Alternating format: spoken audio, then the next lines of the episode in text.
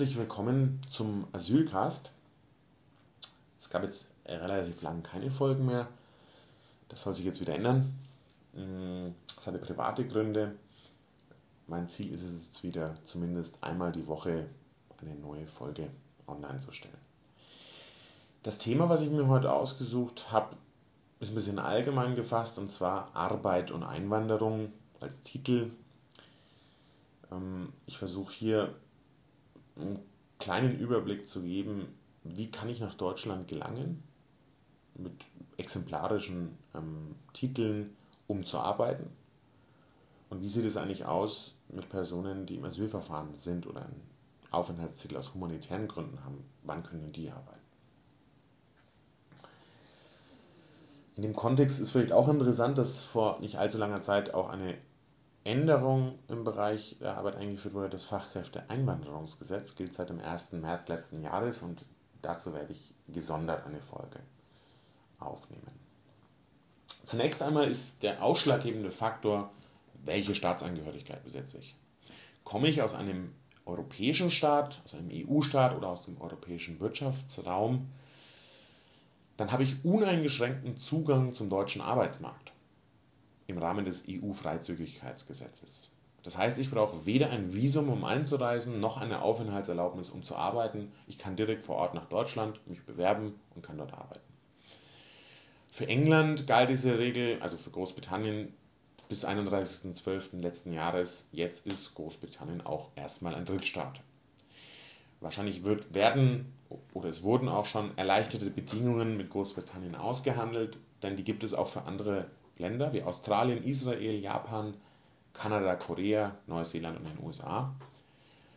Dort wird kein Visum benötigt, wenn ich nach Deutschland einreise und ich kann dann in Deutschland vor Ort ähm, bei der Ausländerbehörde den Antrag auf eine Aufenthaltserlaubnis für eine Beschäftigung stellen.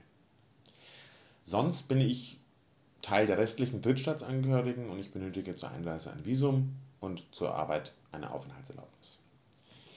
Dieser Aufenthaltstitel ist in der Regel im Sinne des Paragraph 39 des Aufenthaltsgesetzes verbunden mit der Zustimmung durch die Bundesagentur für Arbeit. Natürlich wird das ganze formale Zeugs, die Hauptzustimmung, ausschließlich durch die Ausländerbehörde erteilt, auch der Ausländer, ähm, Aufenthaltstitel. Aber die BA ist in diesem Prozess in der Regel involviert. Es gibt Ausnahmen, falls zwischenstaatliche Verträge mit Ländern vorliegen oder für bestimmte Berufe. Das ist in der Beschäftigungsverordnung geregelt. Oder wenn ich beispielsweise einen Aufenthaltstitel für die blaue Karte EU habe, dort komme ich später noch drauf, dann ist die BA nicht involviert oder ich bin eine längere Dauer, zumindest vier Jahre in Deutschland. Das Ganze wird behördenintern kommuniziert. Ähm, die BA prüft für, die, für ihre Zustimmung zunächst mal, ob ein inländisches Beschäftigungsverhältnis vorliegt. Das heißt, gibt es einen Arbeitsvertrag oder ein entsprechendes Arbeitsplatzangebot? Ist die Qualifikation adäquat? Hier zielt man auf Überqualifizierung ab. Das heißt, ich kann mit, natürlich mit einem akademischen Abschluss auch in Fachkräftetätigkeiten arbeiten, aber nicht umgekehrt. Und es wird die Vergleichbarkeit der Arbeitsbedingungen geprüft. Das heißt, was ist die Arbeitszeit, was ist der Arbeitslohn verglichen mit anderen Berufsgruppen in Deutschland. Es gab früher eine Vorrangprüfung, das heißt, dass die Erlaubnis nur erteilt wurde, wenn nicht andere Arbeitnehmer aus Deutschland mit der gleichen Bildungsabschluss zur Verfügung standen. Diese gilt nicht mehr. Diese gilt generell nicht mehr und ist seit 2019 abgeschafft. Die BA meldet dann innerhalb von zwei Wochen zurück, passt das oder passt das nicht. Wenn sie sich nicht zurückmeldet, gilt das als Zustimmung. Beim beschleunigten Fachkräfteverfahren ist die Frist eine Woche. Es gibt auch die Möglichkeit, für eine Person, für einen Drittstaatsangehörigen, der sich noch im Ausland befindet, ein Vorab-Zustimmungsverfahren bei der BA einzureichen. Der Vorteil darin liegt, wenn ich die Zustimmung habe, kann ich ein Visum beantragen und kann sofort arbeiten, bevor ich sozusagen die Aufenthaltserlaubnis dann habe, wenn ich in Deutschland dann erst bin und das habe, muss ich dann noch auf die Aufenthaltserlaubnis warten. Ähm, Der Arbeitgeber, der Drittstaatsangehörige anstellt, muss im Sinne des 4a Absatz 5 des Aufenthaltsgesetzes den Aufenthaltstitel prüfen, eine Kopie speichern und das Ende eines Jobs innerhalb von vier Wochen der Ausländerbehörde mitteilen. Aber die Hauptkommunikation läuft immer über die Ausländerbehörden.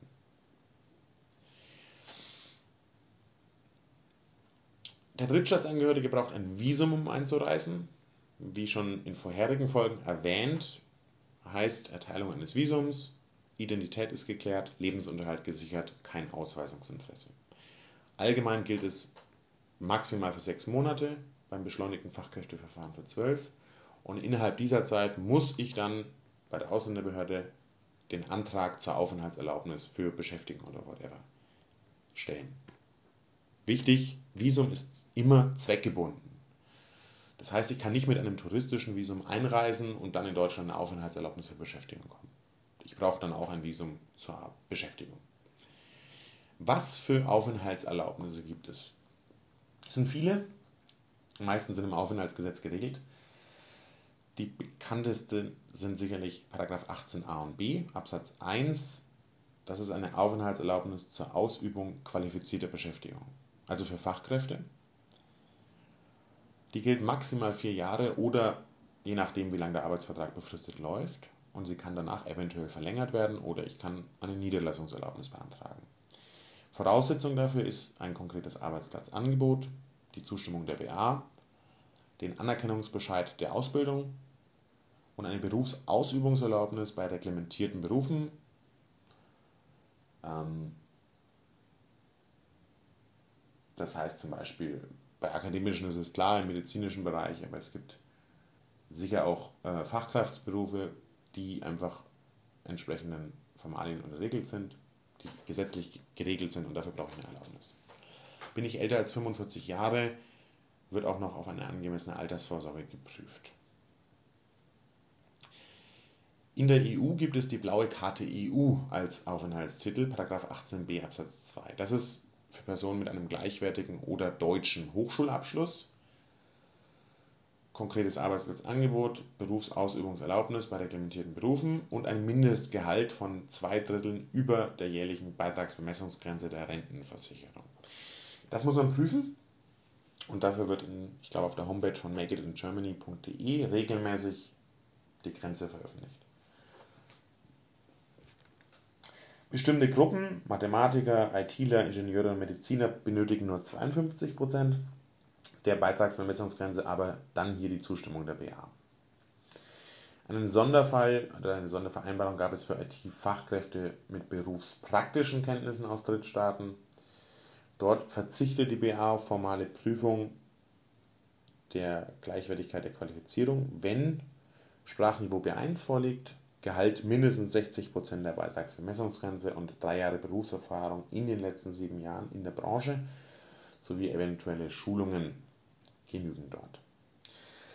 Die blaue Karte gilt auch wieder für die Dauer des Arbeitsvertrages oder für maximal vier Jahre und ich habe dort mit Fristen die Möglichkeit bereits nach 33 Monaten eine Niederlassungserlaubnis zu bekommen oder nach 21 Monaten, wenn ich das Sprachniveau B1 vorweisen kann. Es gibt aber mittlerweile auch die Möglichkeit, nach Deutschland einzureisen für Fachkräfte zur Arbeitsplatzsuche. Paragraph 20 Absatz 1 und 2. Ähm, hierfür brauche ich mindestens das Sprachniveau B1, eine anerkannte Qualifikation oder einen anerkannten Berufsabschluss und der Lebensunterhalt muss gesichert sein. Dieser wird in der Regel für sechs Monate erteilt und dann muss ich das entsprechend umwandeln und einen Job gefunden haben. Probearbeiten ist bis zu 10 Stunden die Woche erlaubt. Internationale Studierende und Absolventen deutscher Hochschulen können auch einen Aufenthaltstitel zur Arbeitsplatzsuche bekommen, im Sinne des 20, aber Absatz 3 länger. Das heißt bis zu 18 Monaten, weil vorausgesetzt wird, die bringen bereits die Sprachkenntnisse und die kulturellen Kenntnisse mit und haben dadurch bessere Jobmöglichkeiten. Ähm, als internationaler Studierender kann ich als studentische Hilfskraft tätig sein, ohne Zustimmung der BA, bis zu 120 volle Tage oder 240 halbe im Jahr. Und ja, EU-Studenten können ganz normal 20 Stunden Teilzeit arbeiten im Semester und Vollzeit in den Semesterferien. Es gibt natürlich noch viel mehr Aufenthaltserlaubnisse, auch für eine qualifizierte Berufsausbildung, Paragraph 16a oder wegen berufspraktischer Kenntnisse, Paragraph 19c. Aber die sind alle in diesen Abschnitten 18, 19 geregelt. Dort muss man einfach nur ins Gesetz schauen und findet die. Im Rahmen des Fachkräfteeinwanderungsgesetzes wurde jetzt beispielsweise sogar ein Visum geschaffen für die Ausbildungsplatzsuche. Paragraph 17 Absatz 1 Aufenthaltsgesetz, was für sechs Monate gilt. Voraussetzung hierfür maximal 25 Jahre, Sprachniveau B2, Lebensunterhalt ist gesichert und Schulabschluss, der zu einem Hochschulzugang berechtigt. Ich kann auch ähm, ein Visum bekommen zum Zweck der Ausbildung. Da muss ich aber nachweisen, ich habe den Ausbildungsplatz bereits und Sprachniveau ist hier B1.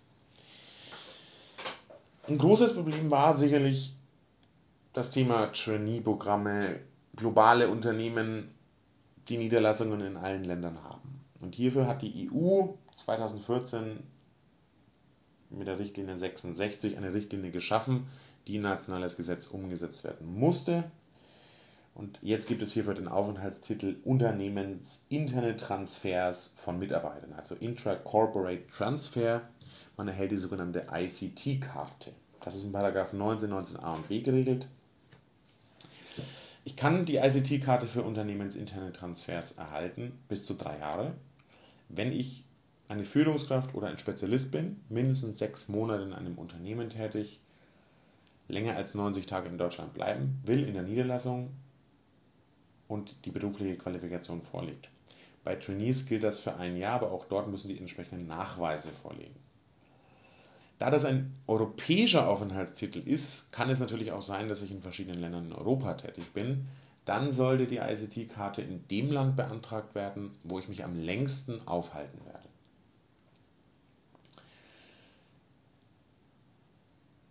Für kurzfristige Mobilität für transferierte Mitarbeitende gibt es auch einen Sonderaufenthaltstitel, der maximal 90 Tage in 180 Tagen gilt. Ähm, der ist relativ unkompliziert zu beantragen, weil ich dort das nicht über die Ausländerbehörde laufen lassen muss, sondern die Dokumente direkt an das BAMF schicken kann, was das regelt. Das heißt Arbeitsvertrag, Nachweis, Trainee, Passkopie und so weiter und so fort. Das ist dann forderlich geregelt.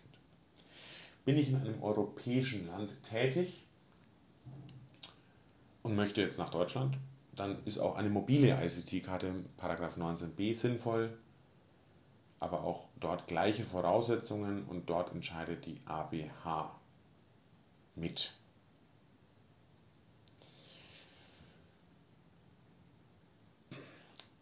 Was ich auch machen kann, ist, wenn ich einen ausländischen Berufsabschluss habe, in Deutschland prüfen lassen, ob der anerkannt wird. Und wenn ich in diesem Anerkennungsbescheid Defizite festgestellt habe, gibt es auch einen Aufenthaltstitel zum Zweck der Anerkennung ausländischer Berufsqualifikation, Paragraph 16d. Dort kann ich dann nach Deutschland einreisen für eine Qualifizierungsmaßnahme, um die Defizite zu beheben. Ich muss eine entsprechende Anmeldung beim Kurs vorlegen, das Sprachniveau von A2, ähm, und kann bis zu 18 Monaten mit diesem Aufenthaltstitel in Deutschland bleiben, um meinen Beruf anerkannt zu bekommen. Sechs Monate Verlängerung ist möglich. Hm, Sonderregeln gibt es für Gesundheits- und Krankenpfleger. Dort wird der Anerkennungsbescheid noch nicht verlangt bei der Einreise. Sonst muss ich ihn bereits im Ausland erhalten haben. Bei nicht reglementierten Berufen kann auch Berufspraxis in dessen Rahmen verwendet werden und bei betrieblichen Qualifizierungsmaßnahmen ist die Zustimmung der BA nötig. Für Arbeitgeber interessant ist das beschleunigte Fachkräfteverfahren, Paragraph 81a, was neu geschaffen wurde, um effizienter Fachkräfte anwerben zu können. Dort das ist eher von Arbeitgeber geeignet. Muss der Arbeitgeber sich an die ABH wenden und eine Gebühr von 411 Euro bezahlen. Fürs Visum 75 Euro. Und dadurch wird ein Vertrag geschlossen mit einem festgelegten Zeitplan und Fristen, was wann geschieht. Innerhalb von zwei Monaten muss die Berufsanerkennung stattfinden. Die Zustimmungsfiktion der BA hat nur eine Woche Frist. Hm, und dann kann ich meinen Visumantrag innerhalb von drei Wochen stellen und dann kriege ich innerhalb von drei Wochen Antwort und dann kann ich einreisen. Für alle Personen, die nach Deutschland kommen und eine Aufenthaltserlaubnis haben für Beschäftigung, die haben im Allgemeinen dann noch sechs Monate Zeit, Familienzusammenführung zu prüfen und im Rahmen dessen eventuelle Aufenthaltstitel für minderjährige Kinder oder Ehepartner zu beantragen. Das soll jetzt ein kleiner Überblick sein. Es gibt natürlich noch viel mehr ähm, spezifische Titel in diesem Rahmen, aber es ist schon möglich, im Rahmen des Aufenthaltsrechts nach Deutschland ohne humanitäre Gründe, sondern einfach nur zum Zweck der Arbeit einreisen zu können. Wie sieht es aber jetzt mit Personen aus, die beispielsweise geflüchtet sind? Dürfen die noch schon arbeiten oder nicht? Im Allgemeinen ist es so, wenn ich einen Asylantrag gestellt habe und es wurde bereits entschieden darüber und ich habe einen Titel bekommen im Sinne von Asyl, Berechtigung, Flüchtlingsschutz oder subsidiärer Schutz, dann habe ich bereits einen Titel und dieser Titel von der ABH ausgestellt erlaubt mir uneingeschränkten Zugang zum deutschen Arbeitsmarkt. Das heißt, da brauche ich keine Zustimmung der BA mehr oder sonstige Sachen und ich kann jeden Job, der hier ganz normal bezahlt wird, annehmen. Weil dieser Titel berechtigt mich dazu. Kontinentalflüchtlinge, Kontingentflüchtlinge, pardon, sind ja Personen, die im Rahmen eines Aufnahmeverfahrens, Bundesprogramme, durch Länder direkt nach Deutschland eingeflogen werden. Die haben kein Asylverfahren, die kriegen nämlich sofort mit Einreise einen Aufenthaltstitel und können, sind, haben genauso unbeschränkten Zugang zum Arbeitsmarkt. Anders sieht es jedoch aus bei Asylbewerbern und Geduldeten. Asylbewerber, also Personen, die sich noch im laufenden Asylverfahren befinden und nur eine Aufenthaltsgestattung haben und noch auf ihren Bescheid warten, sind in der Regel auf die Genehmigung zur Beschäftigung durch die Bundesagentur für Arbeit angewiesen und die Beschäftigungsgenehmigung erteilt ja dann auch die ABH. Dort können auch Nebenbestimmungen festgelegt werden, wie die Beschäftigung ist auf so und so viele Monate befristet oder an den Ort gebunden, an den Beruf, an die Branche. Aber es muss ein entsprechendes Arbeitsplatzangebot vorliegen. Hm, Ausnahmen, die wir hier haben, sind Personen, die in Deutschland sind erst seit drei Monaten. Das ist eine Wartefrist, wo ich keine Beschäftigung ausüben darf. Wenn ich noch in einer Erstaufnahmeeinrichtung oder einer Aufnahmeeinrichtung bin, bis zu sechs Monaten Beschäftigungsverbot. Ähm, wenn ich aus sicheren Herkunftsstaaten komme und einen Asylantrag nach dem 31. August 2015 gestellt habe, gibt es Beschäftigungsverbot.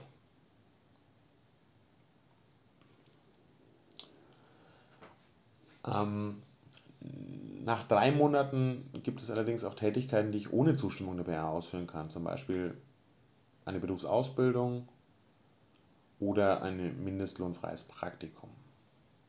Oder ich bekomme eben die blaue Karte, weil dort hat die BA auch keine Zustimmungsfiktion.